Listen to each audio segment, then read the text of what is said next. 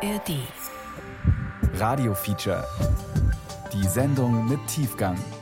Ein Podcast von Bayern 2. Hallo, Johannes Bertou hier. Im Radio-Feature geht es heute um die Frage, ob man aus Versehen eine gefährliche Hackerin werden kann. Wir spielen eine Folge aus dem Podcast Wild Wild Web. Es geht um eine Frau namens Alla Witte, die für eine professionelle Hacker- und Erpressergruppe Code programmiert hat. Sie behauptet, sie habe nicht gewusst, wofür ihre Arbeit dient. Ihre Lebensgeschichte hat so viele verrückte Wendungen, das kann man sich nicht ausdenken. Okay. Die Geschichte geht los an einem ganz normalen Donnerstag. Du schießt auf, klappst dein Laptop auf, fängst an, Mails zu beantworten. Klingt wie die Story of my life. Oder vielleicht your life. Ist aber die Story von Alla. Die fängt in ihrem Homeoffice an. Ich habe versucht, etwas früher aufzustehen, habe dann Frühstück gemacht für mich und meinen Mann. Alla ist Mitte 50. Sie kommt aus Lettland. Russisch ist ihre Muttersprache. Als mein Mann aus dem Haus war, habe ich mich an meinen Computer gesetzt. Mit einer Tasse Kaffee an den Schreibtisch. Alla ist Programmiererin bei einer Softwarefirma. Nichts Spektakuläres, wie sie sagt. So ein 9-to-5-Job. Okay, eine Sache ist doch außergewöhnlich. Der Ausblick.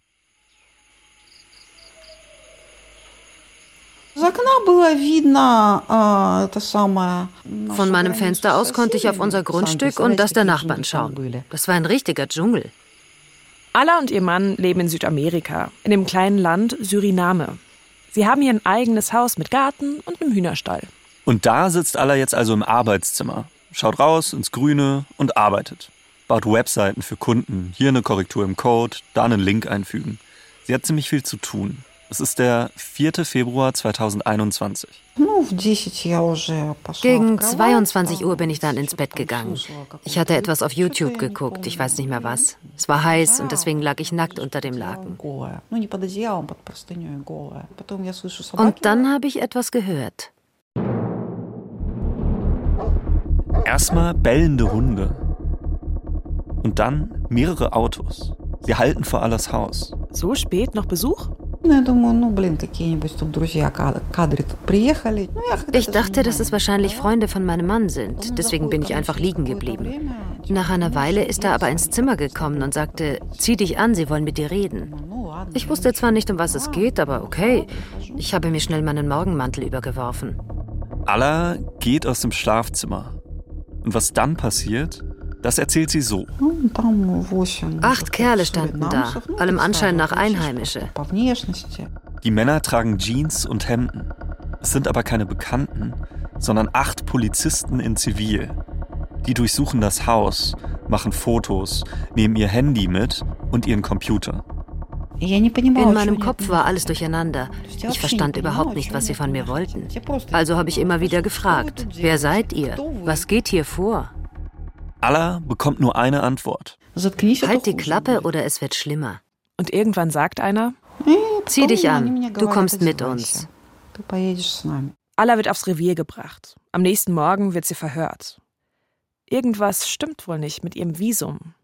Aber niemand kann oder will ihr so richtig erklären, was los ist. Sie verbringt noch eine Nacht in einer Zelle. Am nächsten Tag wurde ich sehr früh geweckt. Es heißt, sie wird nach Lettland ausgewiesen. Der Flug ist schon organisiert. Über Miami in den USA zurück nach Europa. Zwei Polizisten begleiten sie. Aber am Flughafen in Miami verhalten die sich plötzlich merkwürdig. Sie haben mich durch den ganzen Flughafen gezerrt. Die Polizisten bringen Alla nicht zum nächsten Gate, sondern in einen anderen Teil des Flughafens. Dort klopfen sie an eine Tür. In dem Büro wartet eine Dolmetscherin und ein Mann. Wie Alla sagt, ein perfektes Agentengesicht. So einer würde auf der Straße nie auffallen. Und tatsächlich, er arbeitet für das FBI. Alla wird an einen Tisch gesetzt. Der FBI-Agent setzt sich gegenüber. Und dann fängt er an zu erzählen. Von Dingen, die viel schlimmer sind als die Steuererklärung. Er fing an zu erzählen, dass ich mit schrecklichen Hackern zusammengearbeitet habe und dass sie Krankenhäuser, Kindergärten und Schulen gehackt und erpresst haben. Das alles klang ganz, ganz schrecklich. Der FBI-Agent hält Allah für eine gefährliche Hackerin. Ein Mitglied einer der größten digitalen Mafia-Organisationen der Welt. Und vielleicht sogar Sowas wie die Königin der Hacker. Queen Bee der kriminellen Welt. Allah sagt, das ist Quatsch. Sie ist einfach nur eine 55-jährige Programmiererin mit einem 9-to-5-Job. Wir wollten wissen, ob da was dran ist an Allahs Geschichte und haben versucht, eine Antwort auf diese Fragen zu finden. Wer ist diese Frau wirklich? Und kann man aus Versehen eine gefährliche Hackerin werden? Und wir haben ziemlich schnell gemerkt, Allahs Geschichte, die ist wie ein Schlüsselloch, durch das man schauen kann. In die Welt der Hacker. Genau genommen in die Welt einer der berüchtigsten Hackergruppen überhaupt.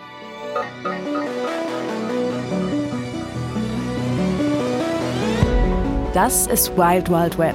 Geschichten aus dem Internet. Ich bin Janne Knödler. Und ich, André Der Hörmeier. Alright, so here we are.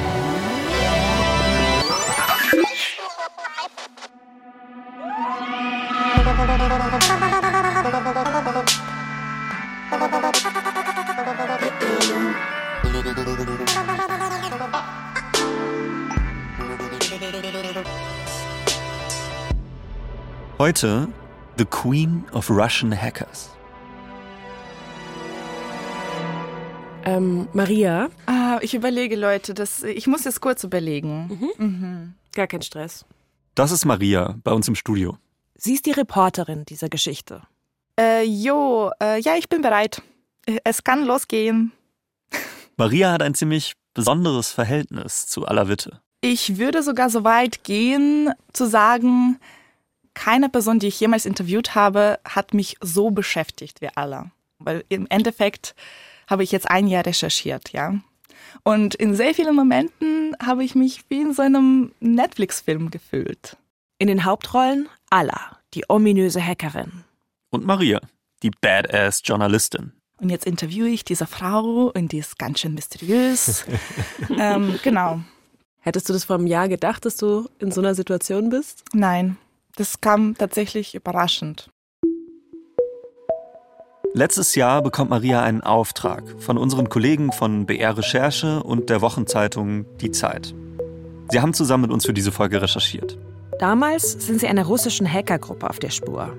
Allahs Festnahme ist da schon zwei Jahre her. Und sie haben gefragt, ob ich mitmache, auch weil ich Russisch spreche. Der Auftrag ist recht speziell. Da gibt es diese Frau, die sitzt im Gefängnis in den USA. Und sie soll für diese Hackergruppe gearbeitet haben. Und ich soll versuchen, ihr ein paar Fragen zu stellen. Aber wir haben natürlich überhaupt nicht gewusst, ob es klappt. Maria gibt Allahs Anwalt ihre Handynummer. Und dann? Und dann, ähm, Und dann hat Maria erstmal Wochenende. Also eigentlich. Es ist Freitagabend. ich bin zu Hause, ich bin auf dem Weg in den Feierabend. Ich will eigentlich schon das Haus verlassen. Und dann klingelt mein Handy. Und auf dem Display eine US-amerikanische Nummer. Hello, this is a free call from an incarcerated individual at Mahoning County Justice Center. Und ich so, okay, das ist sie. Und dann hing ich erstmal in dieser Warteschleife Thank you for using Securus. und bin natürlich kurz nervös, weil ich habe gedacht, das ist eine einmalige Chance. Vielleicht sprechen wir jetzt heute einmal und das war's. To accept this free call, press 1. To refuse this free call, press 2. Ich drück natürlich die Eins. Алло, здравствуйте, Алла. Это Маша Федорова. Здравствуйте. Ich sag Hallo, hier ist Mascha Fedorova. Mascha ist der Kosename von Maria. Ich bin ein bisschen aufgeregt. Bis jetzt kenne ich Alla nur von ihrem Mugshot. Auf dem Foto trägt Alawitte so eine orangefarbene Gefängnisuniform. Die rot gefärbten Haare sind leicht rausgewachsen und am Ansatz grau. Sie sieht müde aus und ein bisschen grimmig. Wie so ein Side-Character bei Orange is the New Black. So habe ich sie mir auch vorgestellt. Aber die Stimme am Telefon, die klingt ganz anders. Es ist sehr schön, Ihre Stimme zu hören. Viele Grüße aus dem amerikanischen Gefängnis. Ich sage, wie schön, dass das so schnell klappt mit dem Anruf. Natürlich, worauf soll ich warten? Ich sitze hier in einem feuchten Kerker. Das mit dem feuchten Kerker, das ist eine Zeile von Pushkin. Er ist sowas wie der russische Goethe. Da, wo ich herkomme, in der Ukraine, ist er nicht mehr so beliebt. Aber Alle und ich, wir kennen Pushkin beide noch aus der Schule. Ein Bonding-Moment quasi in Minute eins. Ala plappert auch gleich drauf los. Körperlich geht es mir gut. Eigentlich bin ich kerngesund. In dieser Hinsicht kann ich mich nicht beklagen. Naja, mir fehlt frische Luft, das nervt. Und frisches Essen. Die Sache mit der Verhandlung ist ärgerlich. Nehmen Sie alles auf?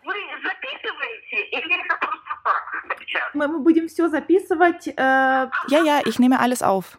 Also ein bisschen so, als würdet ihr euch schon ewig kennen, oder wie? Genau. Und dann natürlich musste ich die Zeit nutzen und gleich meine Fragen stellen.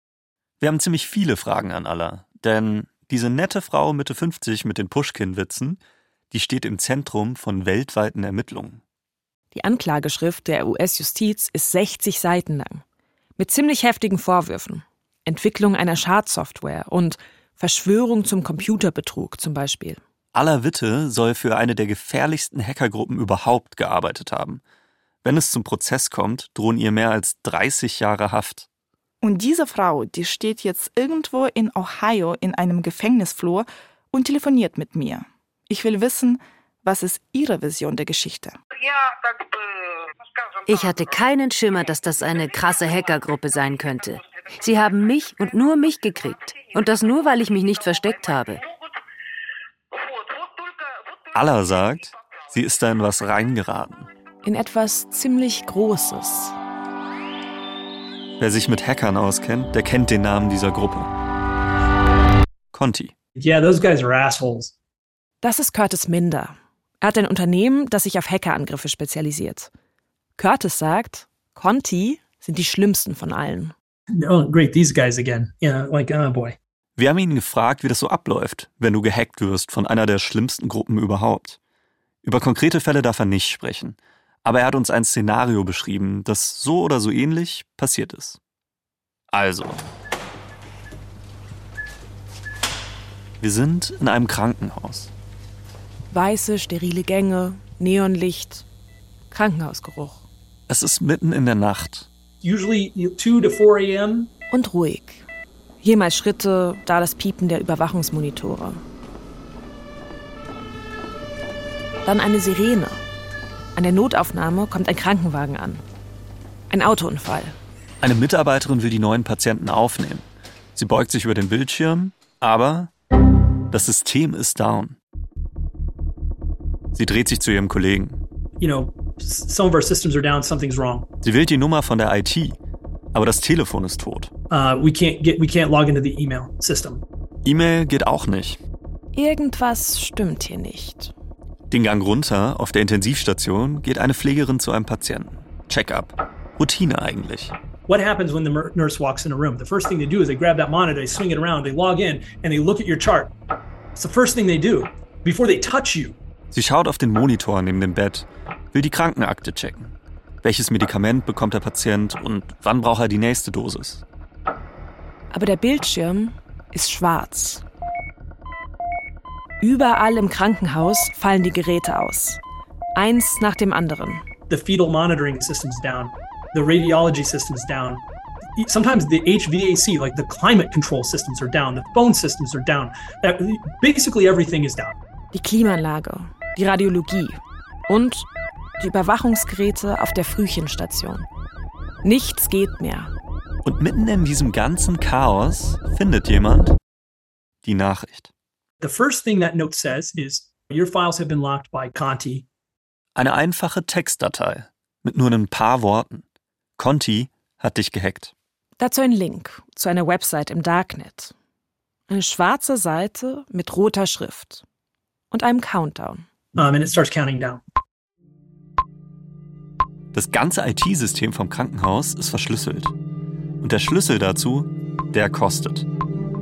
Man nennt diese Angriffe Ransomware-Angriffe von Ransom Lösegeld.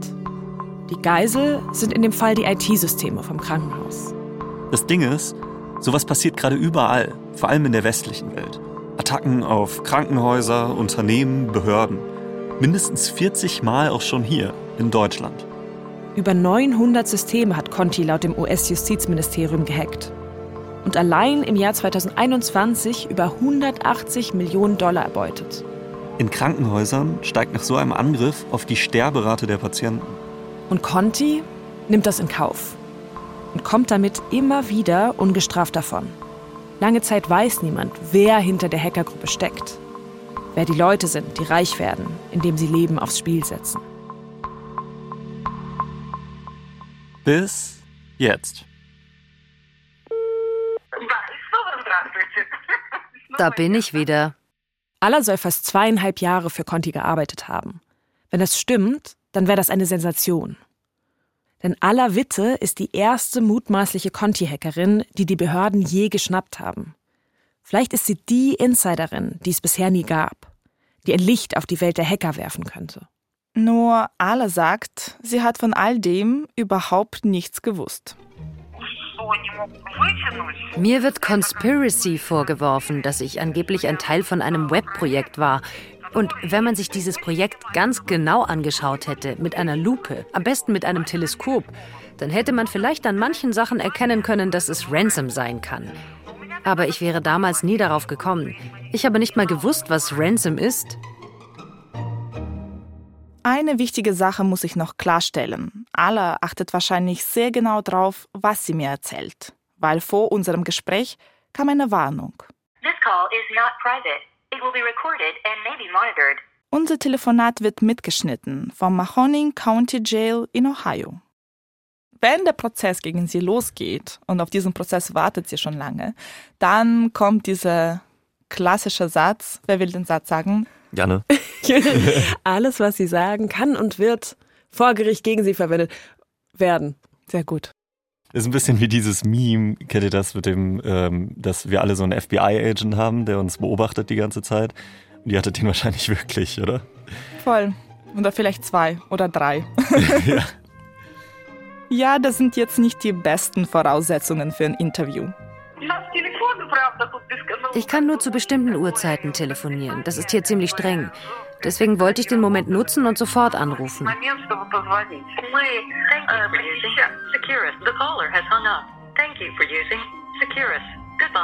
Nach 15 Minuten wird der Anruf unterbrochen. Also warte ich, bis Alla wieder anruft.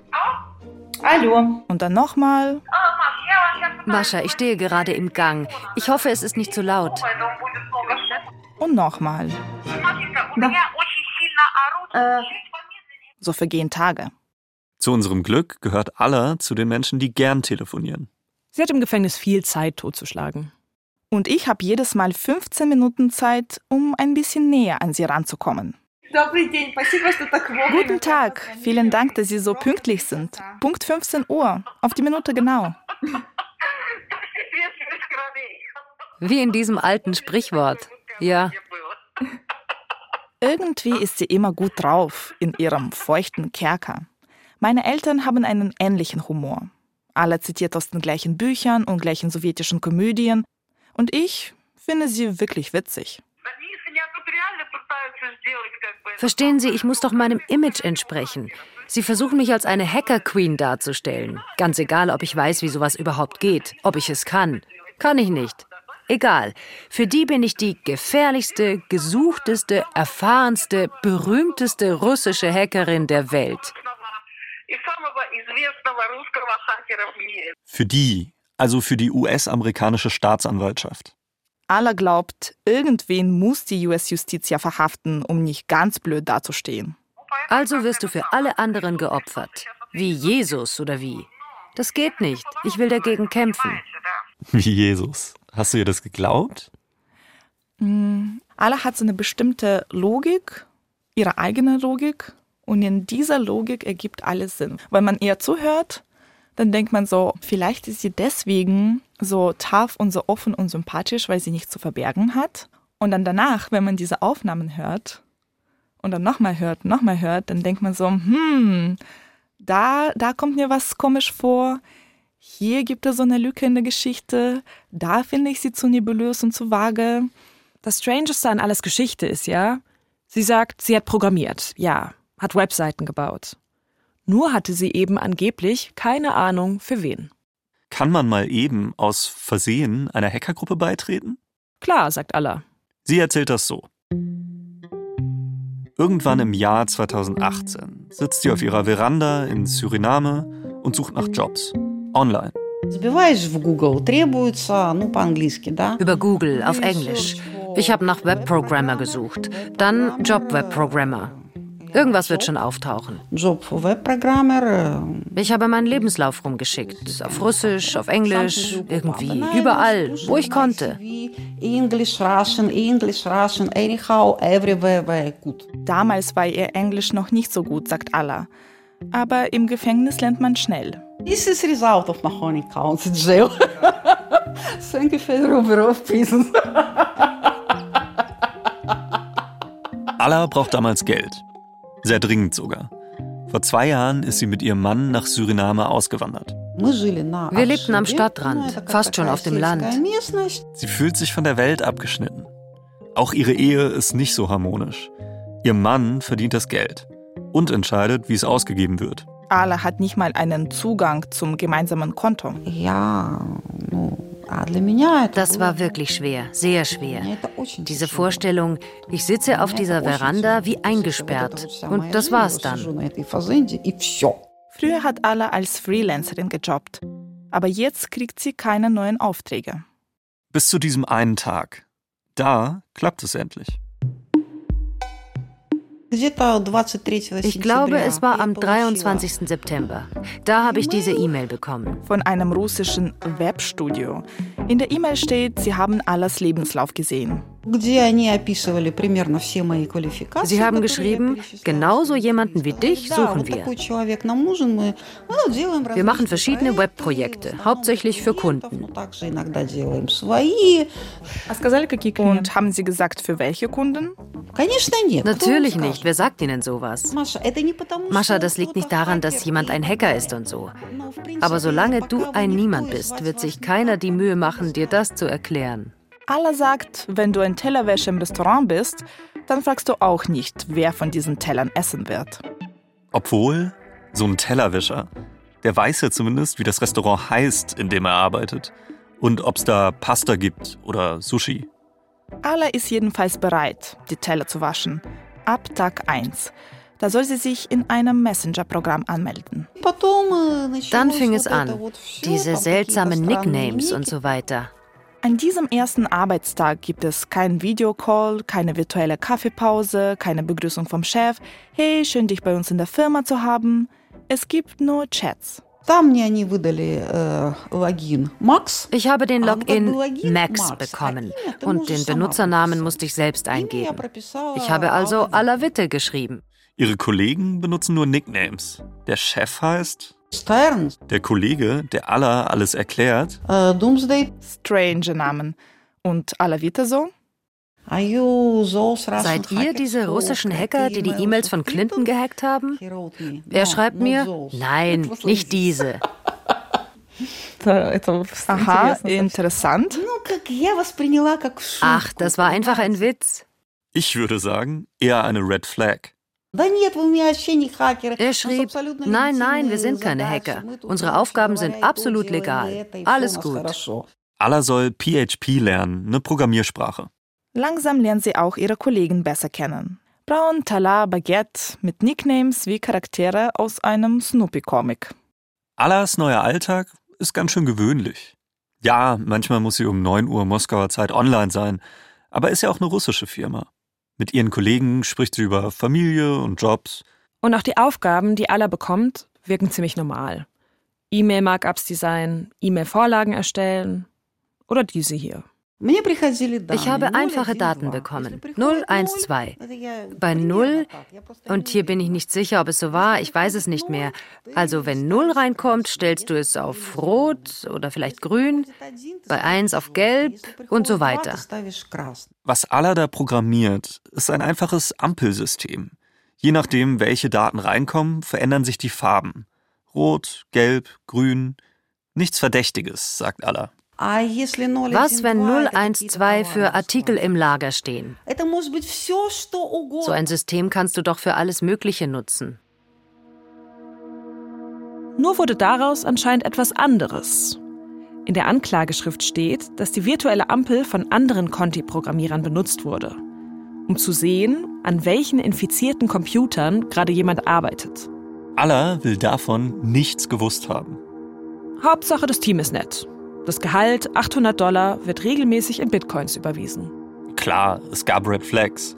Die anonymen Chats, die mysteriösen Kunden, die Nicknames. Ich meine, Doomsday. Aber sich über solche Dinge Gedanken zu machen, für alle sind das Luxusprobleme. Einwände von Menschen, die es besser haben als sie. Vielleicht ist es eine Ausrede, aber wenn ich alle so zuhöre, dann macht es irgendwie schon Sinn. Vor allem, wenn sie davon erzählt, wie alles angefangen hat. Die Union der Sozialistischen Sowjetrepubliken, UdSSR, existiert seit heute 18 Uhr auch völkerrechtlich nicht mehr. Unterdessen sind weitere wichtige Schritte des Machtwechsels in der früheren Sowjetunion vollzogen worden. Ich hatte keinen Computer, kein Geld, ich hatte überhaupt nichts. Damals, Anfang der 90er Jahre, kurz nach dem Ende der Sowjetunion.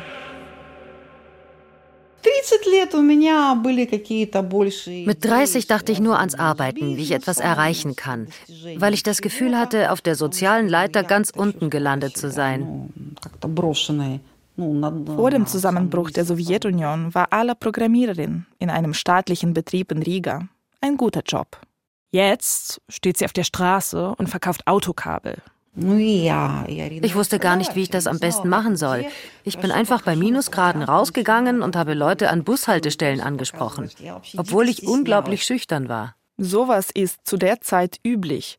Aus AkademikerInnen werden Obst- und Gemüseverkäufer. Wir waren im wilden Westen gelandet. So nach dem Motto: pack deinen Revolver, hol deinen Mustang und los geht's.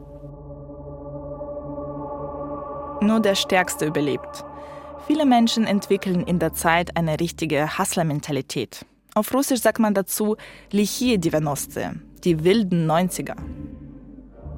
So wie Allah es erzählt, macht diese Zeit sie pragmatisch. Radikal pragmatisch. Geld muss her, für sich, für ihre zwei Kinder. Woher? Nicht so wichtig. Und sie findet etwas, das ihr vielleicht helfen kann, die soziale Leiter wieder hochzuklettern. Meine Freunde und Bekannten haben mir damals geraten, Allah, du musst wieder etwas mit Computern machen. Allah macht einen Computerkurs und findet eine Stelle als Informatiklehrerin. Nur reicht das Gehalt immer noch nicht. Deswegen habe ich eine Anzeige in der Zeitung aufgegeben, dass ich Nachhilfe für Mathe und Informatik für Anfänger gebe. Für einen eigenen Computer hatte ich kein Geld. Also habe ich meine Schüler in einem Computerclub getroffen.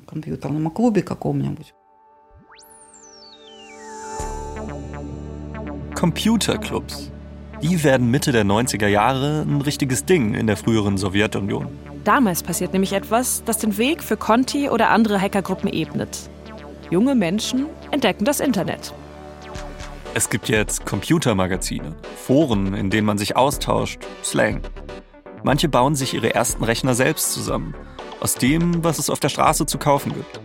Und recht schnell bildet sich eine Sub-Community, die nach Lücken sucht in den Systemen, die alle verwenden. Erstmal nur aus Spaß. Dann, weil sie merken, dass sich daraus ein Geschäft machen lässt.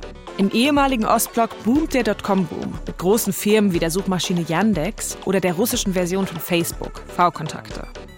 Und gleichzeitig bildet sich auch die Schattenseite davon. Firmen für digitale Banküberfälle zum Beispiel. Mit Software, die sich in fremde Rechner einschleicht und mitliest, wenn Nutzer die Passwörter ihres Bankkontos eintippen. Heute ist daraus eine riesige Industrie entstanden. Mit Akteuren, die hunderte Millionen Dollar erwirtschaften und teilweise Verbindungen zum russischen Geheimdienst haben. Und sich immer weiter professionalisieren. So wie auch Conti. Das merkt Curtis minder, wenn er mit der Hackergruppe verhandelt. Ihr wisst schon, Curtis. Yeah, those guys are assholes. Minder vom Ransomware-Angriff auf das Krankenhaus. Also, wir erinnern uns. Mitten in der Nacht, die Monitoring-Systeme sind down. Conti sagt, wir können das alles wieder zum Laufen bringen. Für 12 Millionen Dollar. Und Curtis Job ist es jetzt, die Hacker runterzuhandeln. Denn bezahlen wird das Krankenhaus auf jeden Fall. Die Frage ist jetzt nur noch, wie viel. Bei diesen Verhandlungen mit Conti, da ist Curtis was aufgefallen. Wenn er sich irgendwann mit Conti auf eine Summe einigt, dann bekommt er von den Hackern den Decryptor, das Passwort, mit dem man das System wieder freischalten kann. Und wenn mit dem irgendwas nicht funktioniert und Curtis dann schreibt, hey, da klappt was nicht. Like, well, let's did you try this? Try moving this file over there and like, you know, that kind of thing. So they try they actually try to give you technical support, which is great. Dann hilft ihm jemand bei Conti. Und gleichzeitig verändert sich die Art und Weise, wie sie mit ihm sprechen. Uh, the language changed, the, ling the English proficiency changed, it became a little bit more ad hoc and less scripted. Was Curtis ins Grübeln bringt. Wurde er gerade weitergeleitet? Von einem, der Lösegeld verhandelt, zu einem, der technische Probleme löst. Spricht er gerade mit dem Kundenservice von Conti? Das klingt erstmal ein bisschen absurd. Hacker mit einem Kundenservice, wie so ein Online-Händler. Ist aber plausibel, nach allem, was man so über Conti weiß. Und das ist mittlerweile ziemlich viel. Es gab da nämlich mehrere spektakuläre Leaks. 2021 veröffentlicht jemand interne Dokumente und Trainingsmanuals. 2022 geht es noch weiter. Auf dem Twitter-Account Conti Leaks werden hunderttausende Nachrichten von Conti veröffentlicht, inklusive dem Quellcode von Contis Ransomware-Sammlung. Wer hinter dem Account steckt, ist bis heute unklar. Vielleicht einer der Hacker selbst oder vielleicht ein ukrainischer Cybersecurity-Forscher. Das Leak zeigt, Conti ist wie so ein mittelständisches Unternehmen mit ca. 170 Angestellten und Büroräumen im historischen Zentrum von St. Petersburg. Stromberg für Cyberkriminelle. Und auch sonst hat Conti alles, was eine stinknormale Firma eben hat. Mittleres Management, Personalmanager. Und ganz oben? Stern, Stern. Stern, der Conti-CEO. No, basically, he was my boss. Alavites Chef. Die beiden chatten immer wieder. Alla sagt, sie hat einmal sogar mit ihm über ihr Gehalt verhandelt. Alla, die Unwissende, hatte Kontakte bis in die oberste Riege. Für die Hacker sind die Leaks eine Katastrophe. Europäische und amerikanische Polizeibehörden schaffen es jetzt, die Botnetze von Conti abzuschalten. Festnehmen können sie aber niemanden. Die Hacker sitzen in Russland und viele von ihnen tauchen unter. Beziehungsweise eine haben sie ja schon festgenommen. Schon Monate vor den Leaks. Sie haben mich geschnappt. Ein kleines Rädchen. War wahrscheinlich nicht allzu schwer für die Ermittler, Alla zu finden. Sie hat ja ihren Klarnamen benutzt. Ihr erinnert euch vielleicht. Alavite. Nach mehreren Monaten in Haft wird Alla ein Deal angeboten. Wenn sie sich schuldig bekennt, soll sie früher freikommen. Aber Alla will einen Prozess. Sie glaubt, sie kann ihre Unschuld beweisen. Aber der Prozessbeginn verschiebt sich immer weiter. Sechs Monate vergehen seit unserem ersten Telefonat, dann sieben. Und wir zweifeln langsam daran, dass der Prozess überhaupt noch kommt. Dass wir noch mehr herausfinden über Alla. Die Dinge, die sie lieber nicht erzählt, wenn alles, was sie sagt, vor Gericht gegen sie verwendet werden kann. Überlegen uns ein schickes Ende für diese Folge. Bis etwas Unerwartetes passiert. Es ist Juli 2023. Wir haben ein spontanes Treffen einberufen im World Wide Web Büro. Hast du denn schon, hast du die großen News schon gehört? Dass sie aus dem Gefängnis raus Ja. ist. Ja, krass. What's happening? Alla Witte ist frei. Am Telefon zugeschaltet ist unser Kollege Carsten von der Zeit. Sie ist noch, also offenbar noch in den USA, offenbar noch in Ohio. Mhm. Ähm, aber es kann sein, dass sie jetzt in kurzer Frist irgendwie ins Flugzeug gesetzt wird. Ins Flugzeug nach Riga. Und wir? Wir müssen nicht lange überlegen. Sehr gerne würden wir mit wem auch immer von euch Ja. eine kleine Klassenfahrt nach Riga unternehmen. Diesmal wähle ich die Nummer von Alla, eine Handynummer. Und sie geht sofort ran. Es kam wie ein Blitz aus heiterem Himmel, wissen Sie? Ich nehme an, ein angenehmer Blitz? Nein, ich war verzweifelt, schlug meinen Kopf gegen die Wand und schrie, bring mich zurück ins Gefängnis, ich kann nicht ohne euch leben. Natürlich war ich glücklich. Nur jetzt weiß ich einfach nicht, wie es weitergeht. Alla erzählt, wie sie freigekommen ist. Auch das ist eine ziemlich verrückte Geschichte, wie fast alles, was im Leben von Alla Witte passiert. Sie wird gerettet von Scientology. Jupp, das ist Alas Leben in einem Satz. Scientology und Hacker. Die freien Scientologen, bei denen alle aktiv war, haben nämlich Geld für sie gesammelt, für einen teuren Anwalt, der es tatsächlich schafft, dass alle Vorwürfe gegen sie fallen gelassen werden. Bis auf einen. Verschwörung zum Computerbetrug. Aber die Strafe dafür hat Alla inzwischen schon abgesessen. Jetzt sitzt sie irgendwo in einem Hotel und wartet auf die Ausreisegenehmigung. damit sie zurückfliegen kann nach Lettland. Und am Telefon sagt sie etwas, das uns Hoffnung macht. Jetzt, wo sie frei sind, können wir vielleicht offener über ihre damalige Arbeit sprechen? Aha, über Hacker, die berüchtigten Hacker. Genau über die. Wenn ich ins geliebte Lettland zurückkehre, dann ja. Aber nicht solange ich noch hier bin. Wir tauschen WhatsApp-Nummern aus und ich bekomme gleich eine Nachricht.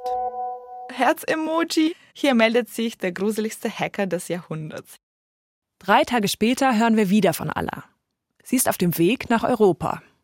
Und ich Kauf mir ein Ticket nach Lettland. Okay, du hast eine Adresse, ne? Ich habe die Adresse. Das sind Carsten und ich im Auto auf dem Weg zu Ala. Jetzt habe ich mit ihr ja schon viel hin und her geschrieben und auch viel telefoniert. Aber sie ist trotzdem sehr fern. Sie ist für mich so eine Figur aus der Zeitung immer noch oder so fast schon eine fiktive Figur.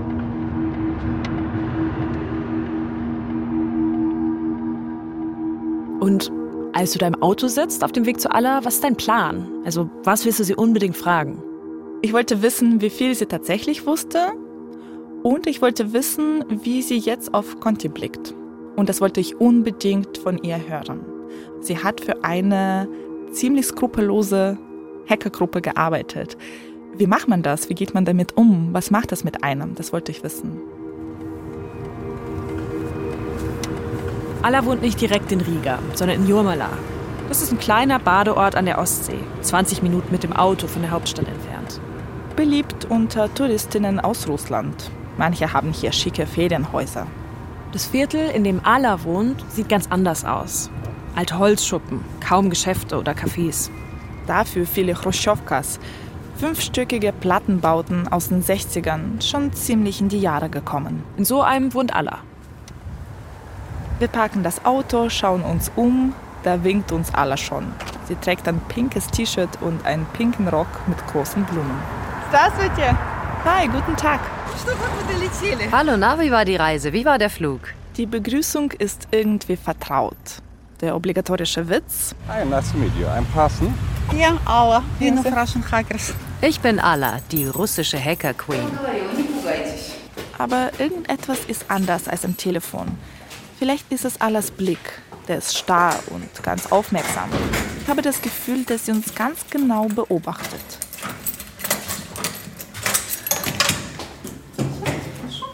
Die Wohnung ist ziemlich spartanisch eingerichtet. Weiße Wände, auf dem Schreibtisch steht ein Rechner, auf dem Balkon lagert Werkzeug. Ala will es uns aber gemütlich machen. Sie hat vegetarisch gekocht. Auf dem Tisch steht frisches Gebäck. Bitte, hier Hausschuhe. Machen Sie es sich bequem. Tee? Kaffee? Sind Sie heute alleine zu Hause oder ist jemand da? Nein, Vasja, mein Sohn, ist nicht da. Alas Sohn arbeitet oft im Ausland. Wenn er in Lettland ist, dann teilen sie sich das Bett in seiner Einzimmerwohnung. Und fühlen Sie sich hier zu Hause? Da? Ja, als wäre ich schon seit 150 Jahren hier. Das Mahoning County Gefängnis war in meinem früheren Leben. Als wäre es nie passiert. Kind of fantasy, ja. Ein scientific fantasy. Aber es gibt Momente, da wird klar, das Mahoning County Jail ist doch passiert. Es sind kleine Details. Dass ich kein Armband trage zum Beispiel. Das Plastikarmband, das alle Inhaftierten tragen müssen damit die Wärter wissen, wer wer ist. Gott bewahre, wenn du vergisst, dieses Armband außerhalb der Zelle zu tragen. Der Wärter kann dich dann für zehn Tage in Isolationshaft schicken. Und du wirst da sitzen, wie eine Maus in einer Mausefalle. In den ersten Tagen in Freiheit hat Allah sich ständig ans Handgelenk gefasst, zur Kontrolle. Oh nein, ich habe es vergessen. Und dann, Beruhige dich, du brauchst es nicht mehr. Es ist alles gut. Ala macht eine Bewegung, als würde sie einen lästigen Gedanken verscheuchen. Und ich warte auf einen guten Moment, um die Frage zu stellen, die, wegen der ich gekommen bin. Wie viel wusste Ala tatsächlich? Und wie macht sie jetzt weiter? Mit der ganzen Wahrheit über Conti. Also fange ich vorsichtig an. Wir haben uns schon ein bisschen kennengelernt. Ja, so kann man sagen. Kann Allah uns mehr erzählen? Ich kann mehr erzählen. Ich kann jetzt einfach offen sein. Muss nicht jedes Wort auf die Goldwaage legen. Wo möchten Sie anfangen? Ich beuge mich leicht vor. Was kommt jetzt? Nur zuerst erzählt Allah ihre altbekannte Geschichte. Ich habe es einfach gemacht, ohne zu fragen. Mein Tee ist schon kalt geworden. Dann aber kommt etwas Neues. Allah erzählt von einer Situation im Jahr 2019.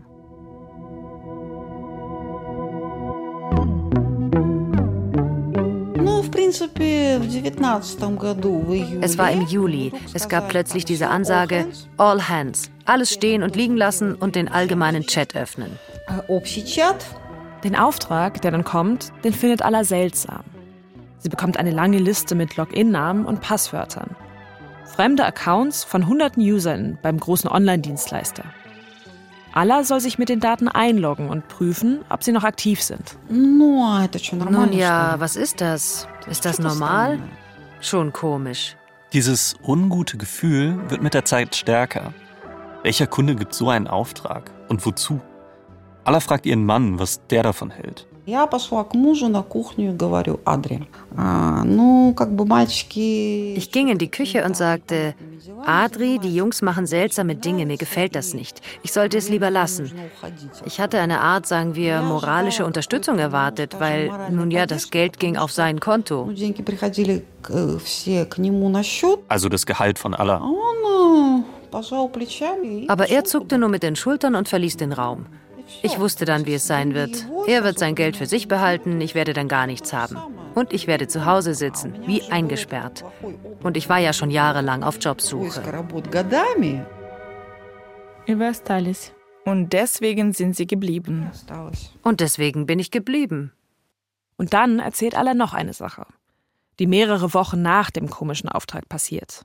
Jemand aus dem Chat gibt Allah ein neues Projekt. He told me, you do control panel and uh, you do one time uh, some landing page. Sie soll eine Website bauen, auf die Nutzer weitergeleitet werden. And he sent me the store browser links.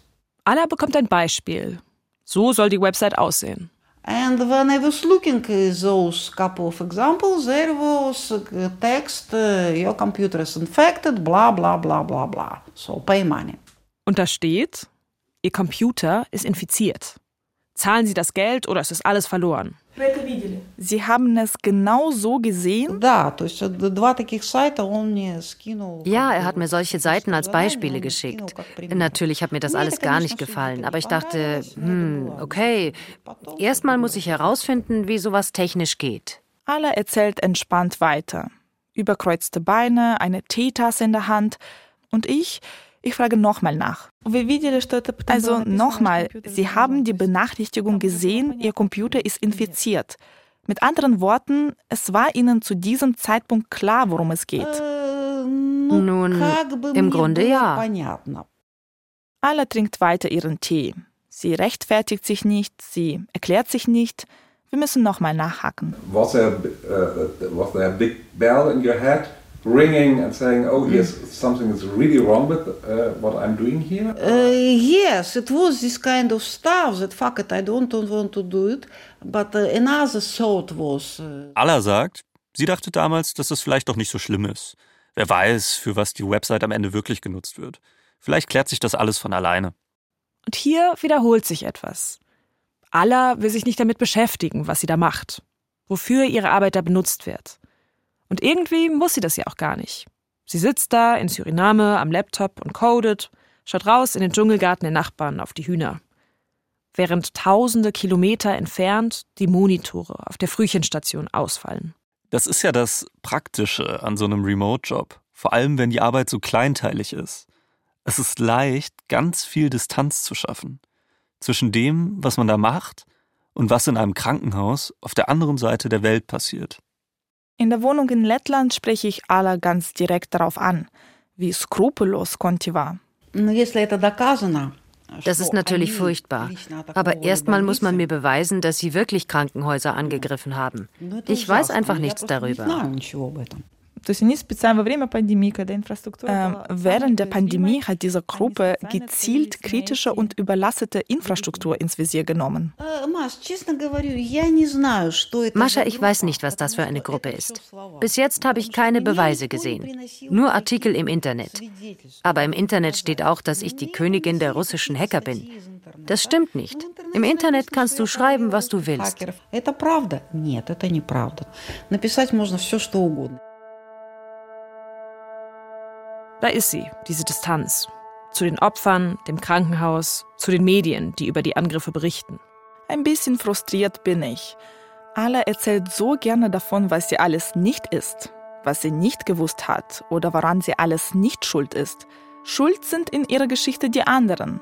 Die Staatsanwälte, die sie opfern wollen, wie Jesus. Die Conti-Hacker, die ihr nicht die Wahrheit gesagt haben. Ihr Mann, der sie nach Suriname geschleppt hat.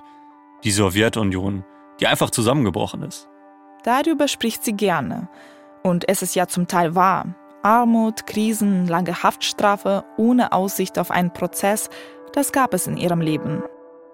Nur, worüber sie irgendwie kaum spricht, Who is, кто такая Alla Witte? Wer ist Alla Witte? Wenn sie nicht die Königin der russischen Hacker sind, wer sind sie dann? Hm, Хороший вопрос, не знаю. Но Авито, в принципе, не существует. Это как бы иллюзия. Hm, das ist eine gute Frage. Weiß ich nicht. Alawitte gibt es in der Form nicht. Das ist eine Illusion des Staatsanwalts in Ohio. Naja, jetzt haben sie eine einzigartige Chance der ganzen Welt, also fast der ganzen Welt, zu sagen, wer sie wirklich sind. Hm, ich habe mir noch nie Gedanken darüber gemacht. Ich weiß nicht mal, wie soll ich es sagen? Alla grübelt lange.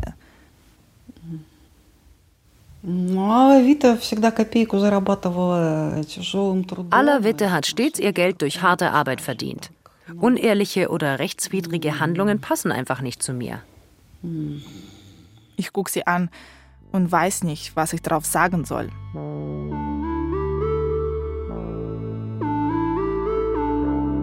Wir packen langsam unser Zeug zusammen. Es ist schon spät. Wir setzen uns ins Auto, fahren zurück ins Hotel. Warst du enttäuscht, nachdem du sie getroffen hattest?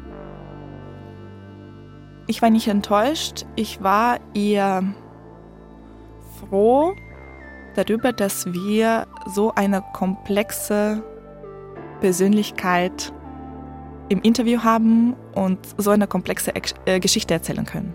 Wie geht's weiter in alles, in aller Wittes Leben? Sie will weiter programmieren. Oh ja. Und wo? Ähm, das hat sie mir erzählt. Sie hat sogar jetzt schon einen festen Job.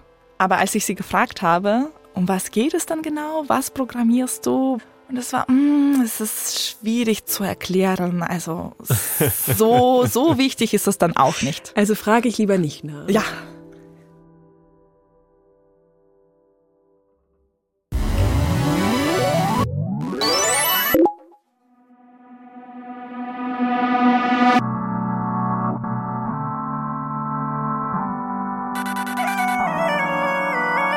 Das war The Queen of Russian Hackers. Eine Geschichte aus dem Internet von Wild Wild Web. Ich bin Janne Knödler. Und ich, André der Hörmeier. Wenn euch unsere Arbeit gefällt, empfehlt uns gerne euren Freunden und klickt auf Abonnieren. Reporter dieser Folge waren Maria Fedorova und Benedikt Dietsch. Unser Recherchepartner bei der Wochenzeitung Die Zeit war Carsten Polke-Majewski. Danke an Hakan Tamreverde und BR Recherche. Redaktion Lea Utz und Till Ottlitz. Ton und Technik Ruth Ostermann. Cover und Grafik Hanna Wiesner, Fabian Friedrich und Simon Heimbuchner. Mit Originalmusik von Wolfgang Peres und André der Hörmeier.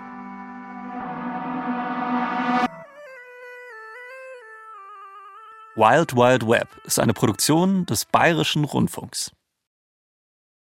Das war eine Folge Wild Wild Web, die wir heute im Radio-Feature gespielt haben.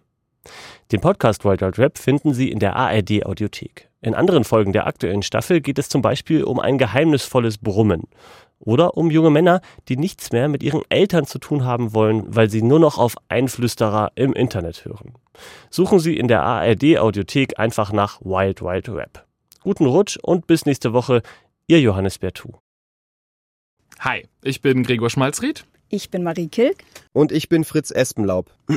Ich bin Fritz Espenlaub. Sorry, das war gar nicht tatsächlich meine eigene Stimme, sondern eine künstliche Intelligenz, die meine Stimme kopiert hat. Aber den kompletten Podcast aufnehmen kann sie nicht. Zumindest noch nicht. Künstliche Intelligenz überschwemmt nämlich gerade die Welt, weil sie wird jeden Tag immer besser und dieses Thema beschäftigt auch nicht nur Fachleute, sondern uns alle. Deswegen stellen wir uns im Podcast die Fragen, die so viele Menschen gerade beschäftigen. Sind wir jetzt bald alle arbeitslos? Kann ich Bildern im Internet noch trauen? Und wie kann ich ChatGPT in meinem Alltag am besten einsetzen? Und vor allem, wann muss ich diesen Podcast nicht mehr selber aufnehmen, sondern kann einfach meinen KI-Klon hinschicken? Der KI-Podcast. Jede Woche in der ARD Audiothek und überall, wo es Podcasts gibt.